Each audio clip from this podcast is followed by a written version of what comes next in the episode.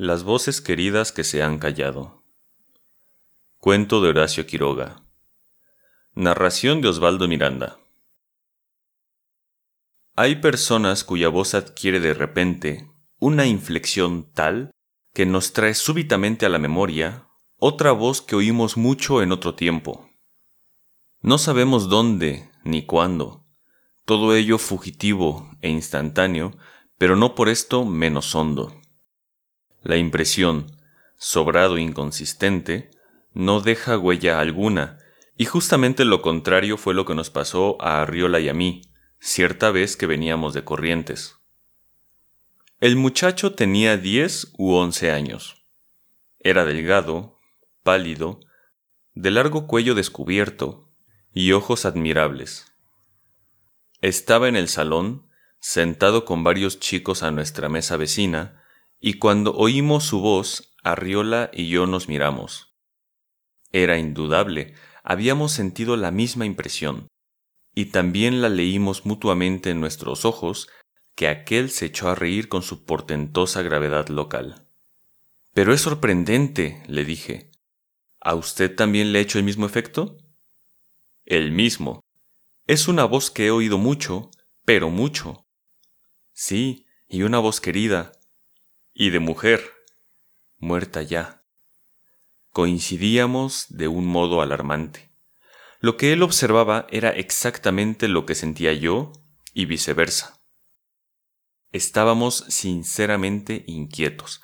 Cada vez que el muchacho decía algo, con sus inflexiones falseadas de voz que está cambiando, tornábamos a mirarnos. Pero ¿dónde? ¿Dónde la habíamos oído? Yo había evocado ya en un segundo todas las voces más o menos queridas, y es de suponer que Arriola no había hecho cosa distinta. Y no la hallábamos.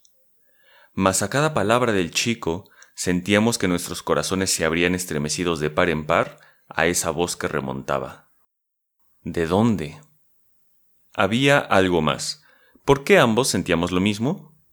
Bien comprensible que él o yo hubiéramos amado mucho a una persona muerta, cuya voz renacía en la garganta de muchacho débil. Pero los dos, al mismo tiempo. ¡Qué notable! murmuraba Arriola, sin apartar sus ojos de los míos mientras oíamos. Estoy seguro de que he querido locamente esa voz. Yo igual. ¿Cómo diablos hemos amado a la misma? Consideramos todo lo que es posible de tal rareza, y cuando tres días después llegábamos a Buenos Aires, Arriola se separaba de mí con la certeza de que en la bella mirada del chico había algo más. Como en concepto general dudo de las manifestaciones de Arriola cuando son excesivas, no sé hasta qué punto pudo él haber oído la imploración de su alma a esa muerta voz de amor que llegaba otra vez a acariciarla. Pero sé de mí que mi corazón habíase abierto con ansiosa sed de toda la dicha que ya conocía y tornaba a prometerle su inflexión. Yo no recordaba ninguna mujer que hubiera tenido ese timbre. Haberla amado en una existencia anterior y justamente en compañía de mi amigo era bastante inadmisible, tanto como en esta suposición.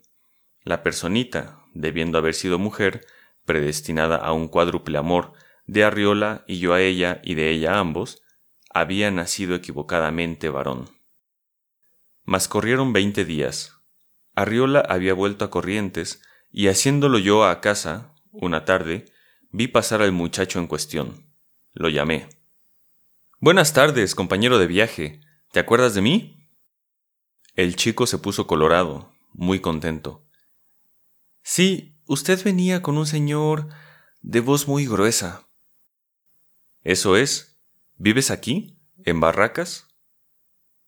Díjele que fuera a verme a casa el día siguiente, y esa noche telegrafié a Arriola. Encontré muchacho, voz igual. Y la respuesta. Alégrome. No olvido impresión. Averigüe algo. Tenía probablemente más interés que él de saber. Había vuelto a sentir la sacudida primera, y para mayor turbación, a las respuestas del muchacho, mi alma respondía con un eco de amor, como si antes, antes hubiera tenido las mismas de ella. No es, sin embargo, sensato permitir que el propio corazón cree y llore por su cuenta amores que ignoramos en absoluto. Decidí hacer hablar al chico y que me mirara bien con sus bellos ojos. ¡Sus ojos! Me detuve bruscamente. Eran ojos de mujer, sin duda. ¿Y si su hermana tiene la misma voz y la misma mirada? Una predestinación de raciocinio, en verdad, pero claro se nota que el nuevo giro, pudiendo ser tan absurdo como los anteriores, era al menos extraordinariamente agradable. Un día después, el chico venía a verme. Supe que eran pobres, que él se emplearía, por supuesto, si no debiera trabajar mucho porque no era fuerte, y que en efecto tenía una hermana. Cuatro horas más tarde llegaba a su casa, dos pobres piezas en barracas. La madre mostróse muy agradecida a mi solicitud, pero la muchacha no tenía los ojos del hermano, dueña, en cambio, como de una enagua de Bombací, de una doméstica y robusta voz. Al oír mi nombre, la madre miróme con atención y discreto cariño. Perdóneme la indiscreción, señor Correa. ¿Su familia es de Mercedes? Sí, señora. Volvió a observarme detenidamente. He conocido mucho a su papá.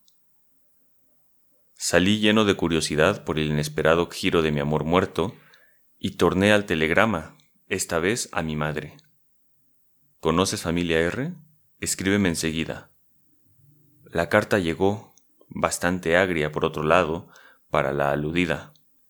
La familia había vivido en mi pueblo natal, más o menos en la época del nacimiento de mi amiguito, y ella, mi madre, no tenía fuertes motivos para querer a la del chico. Roto, mi encanto. Mi alma se había equivocado buenamente, sintiendo dulzuras de amor femenino en las inflexiones de una voz que no era sino hermana suya. Y en ese momento me acordé de golpe. ¿Y Arriola? ¿Qué tenía que ver Arriola con todo esto? ¿Y por qué él también había sentido...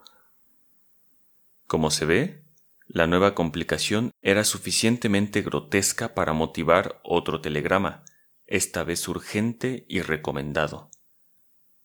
Muchacho acaso pariente mío, ¿qué hacemos de usted? A lo que Arriola respondió No sea estúpido. Abrazos.